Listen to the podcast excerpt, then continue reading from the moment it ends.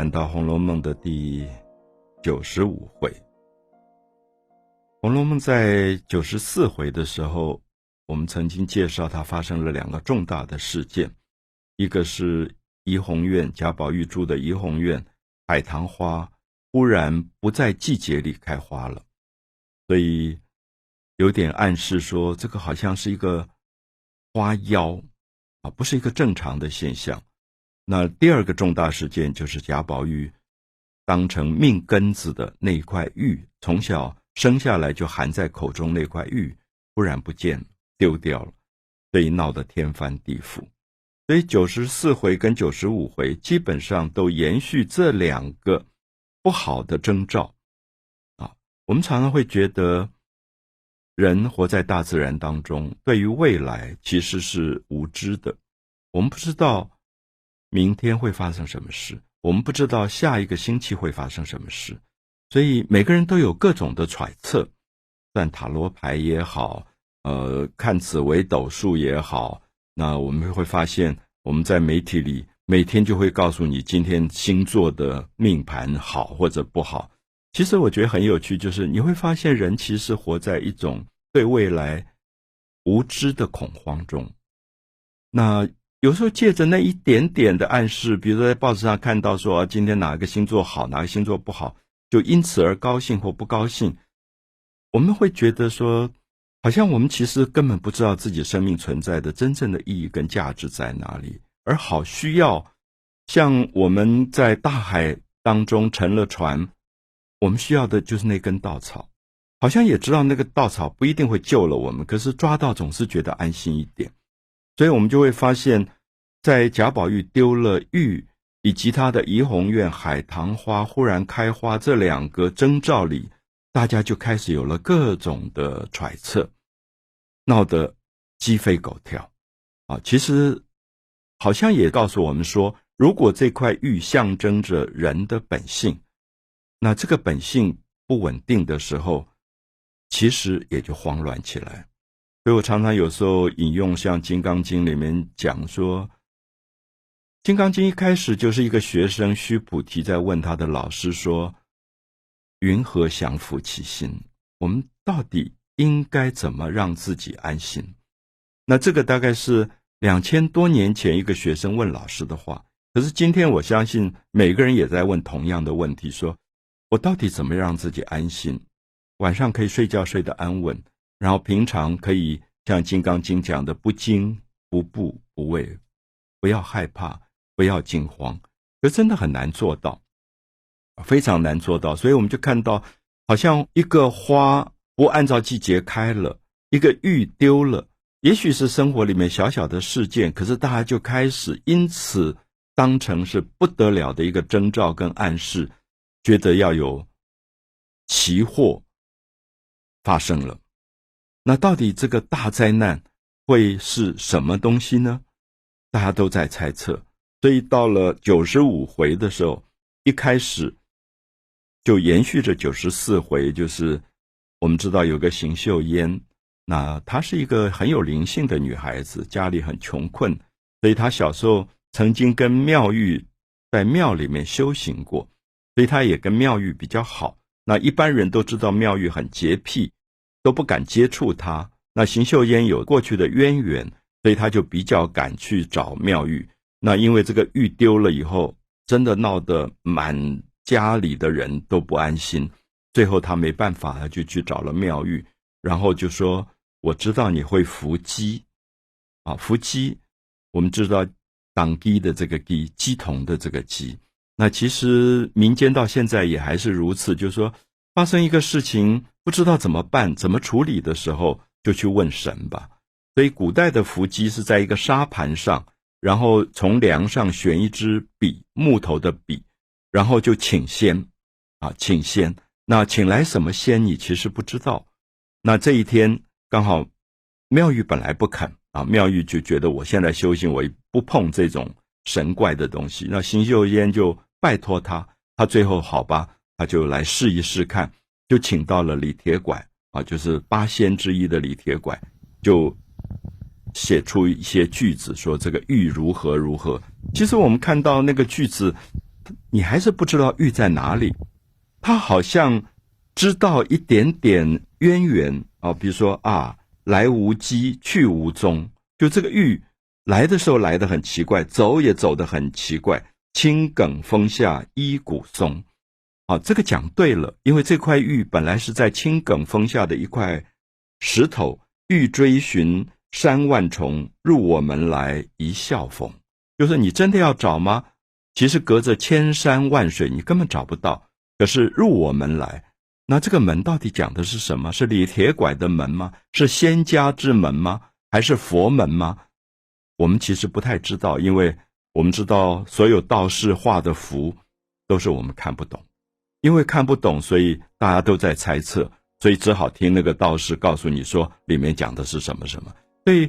你就会发现很多神怪的东西在九十五回开始出现。可最主要是说，因为人心不安了，没有办法让自己安心，就会寻求各种的神鬼的帮助。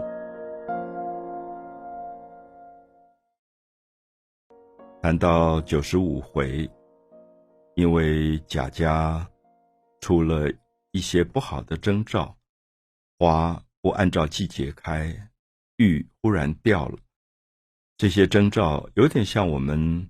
也许有一天忽然左眼跳或右眼跳，我们大概就会有很多的揣测，到底是什么原因啊？我常常碰到朋友说啊眼皮跳，然后自己还上网看说到底左眼跳会怎么样结果，右眼跳会怎么结果。那也有一个很搞笑的朋友，实在跳的他很不心安，因为他不知道到底要发生什么事，他害怕，他就剪了一张白纸贴在他的眼皮上。我说你这样干嘛？好难看啊！他说要白跳白跳，就表示说跳了也没用之类的。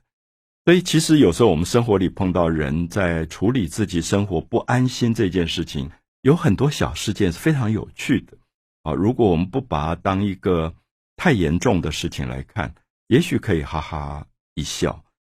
可是《红楼梦》的后四十回的这个作者的的确确，你会感觉到好像在这些征兆里要做结局的暗示，所以我们就会发现说，贾母很不安心，贾母就觉得说这个玉掉了。好像关系到他最疼爱这个孙子的前途跟命运，他觉得是不得了的这个大事，然后他也觉得说，是不是应该有一个什么方法可以来解决？一方面悬赏一万两银子，五千两银子提供线索就五千两银子，用重赏看能不能找回这个玉；另外一方面，他就觉得有没有可能，比如说替贾宝玉办一个喜事。因为他也好像到了可以相亲的年龄，因为古代有一种迷信叫冲喜，啊，我们所谓冲喜就是说，比如说有一个男孩子生病了，病得很严重，医药都救不回来，我们知道古代有很多，他就去找一个女孩子跟他结婚，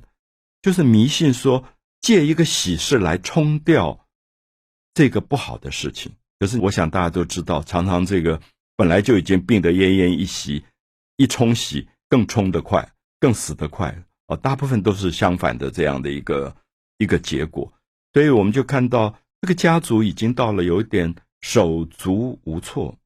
啊，不晓得到底应该发生什么事情了。那我想补写后四十回的人在这里就是有一点扑朔迷离，觉得有两件看起来好像是不好的征兆，可是也有人觉得不见得不好。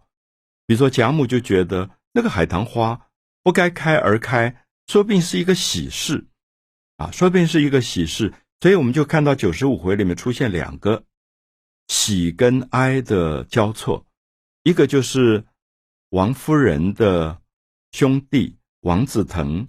忽然拜相进京，啊，我要解释一下这四个字，就是古代有一个习惯，王子腾是一个军人，啊，他。做九省统治，等于外放在外面做，有一点像军区司令，或者像古代唐代的节度使。那这种叫做出将，然后现在他有功于国家，就把他招回来入相，就是回来做行政院长来组阁。啊出将入相，那这当然是喜事，就是说他回来要做内阁大学士了，所以王家的人都好高兴。那他也就是王熙凤的父亲，所以大家都好高兴，说：“哎，这个王家又升官了，而且做到等于是皇帝以下最大最大的这个官啊，一人之下，万人之上。”所以我们就看到大家觉得是一个喜讯。可是九十五回很有趣，这个喜讯一转过来，没有多久就发生了一个大悲剧，而且是关键到这个家族没落的最重要的一个原因，就是元妃的死亡。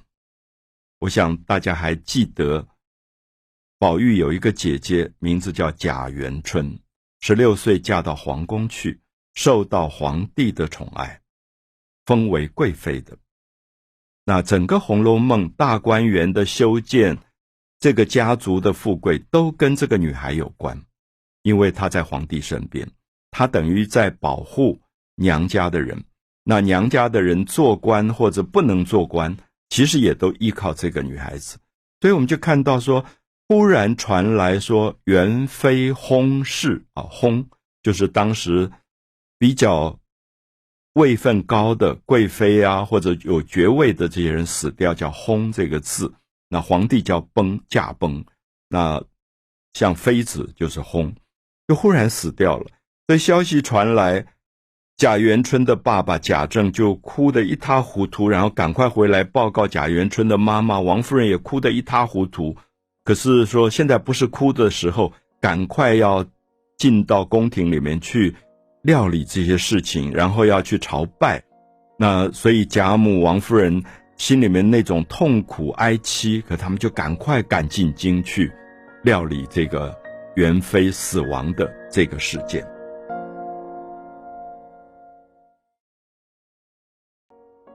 红楼梦》第九十五回写到了元妃的死亡，我们当然知道，这个女孩子虽然出场不多。可是关系着整个《红楼梦》的兴衰，就是这个贾府家族的兴与衰，都牵连到这个女孩子的身上。那特别是在《红楼梦》前面，已经有很多的暗示啊，就讲到这个女孩子嫁到皇宫以后，她的受宠，因为他的受宠而使家族可以富贵。可是他如果一旦死亡，大概也就造成了这个家族的没落。所以在《红楼梦》第五回的时候，曾经有过贾元春的判词，里面有一个句子，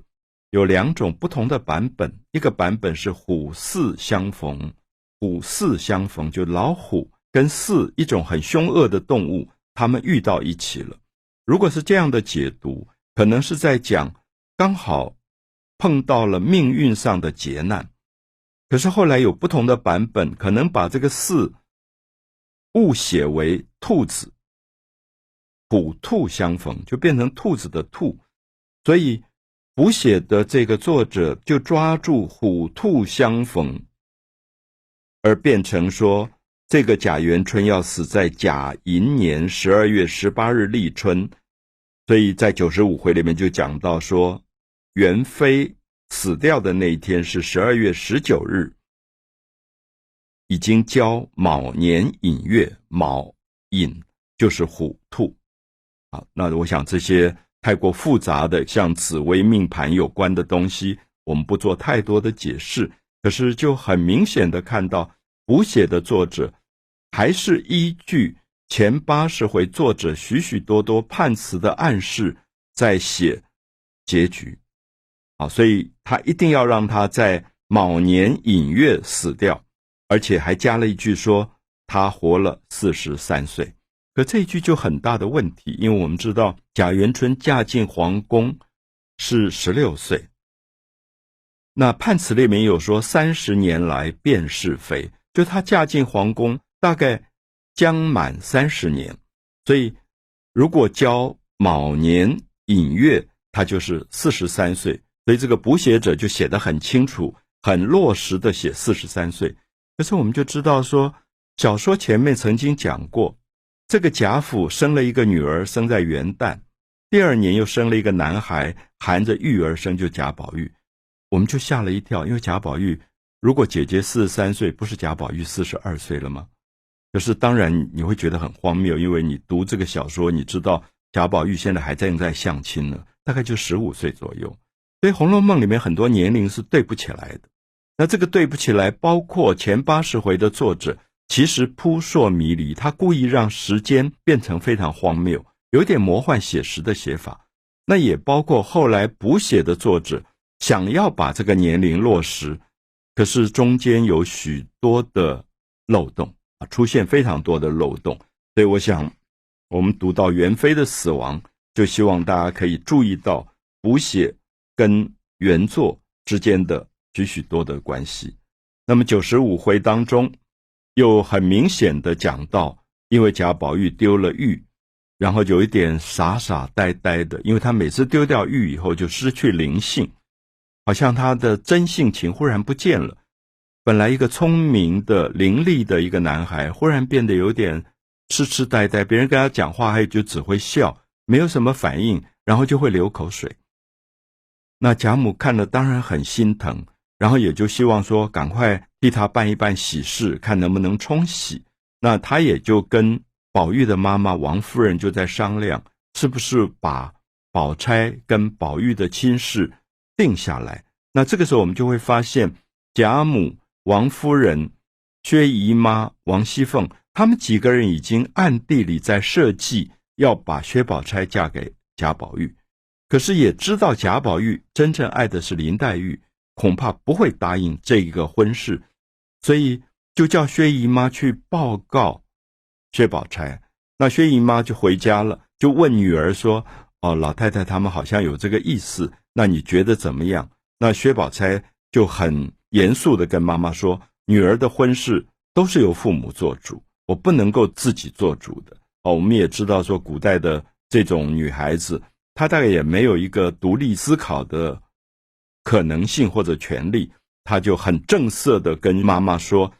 你如果安排，我就听妈妈的话，我自己不能够安排。”所以薛姨妈他们就开始暗地里设计这些事情，然后要做成这样的一个婚事。所以我们就看到这里大概已经在暗示到九十六回以后将要发生的事。就这个消息一旦透露，我们知道有一个人是绝对活不下去的。就是林黛玉，就是因为她一生就是来还眼泪，也就是把她的命跟贾宝玉的命牵连在一起。可是，如果当他知道贾宝玉要结婚了，而成亲的对象是薛宝钗，他必然走向死亡。